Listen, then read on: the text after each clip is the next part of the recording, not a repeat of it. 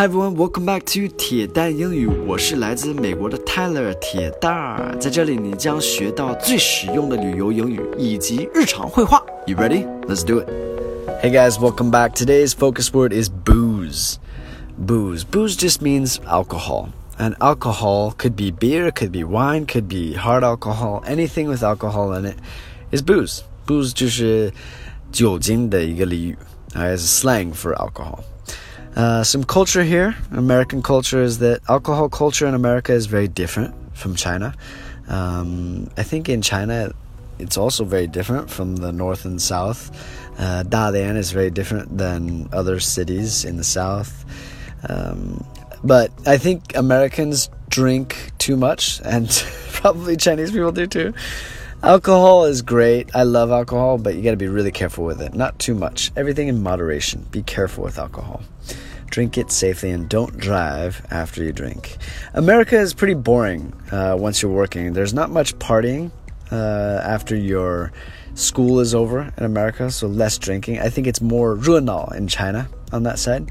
Young Americans party hard though, and party too hard. All right, let's get into today's dialogue. Party this weekend, bro? BYOB. What's BYOB? Bring your own beer, moron. All right, party this weekend, bro. So bra just means bro, which means like 兄弟哥们儿。All right, party this weekend, bro. 就是嘿哥们儿，呃，这周末咱们搞个派对啊，呃，去一个派对啊。BYOB. This means bring your own beer. Beer. 带好你自己的啤酒。 so，有很多这种 party，尤其是在大学的时候，呃，你得自带酒。嗯，他们那边有可能会提供一些，但是要么是花钱，要么是自带，很多都是自带的。说 BYOB，呃、um,，moron is just like idiot。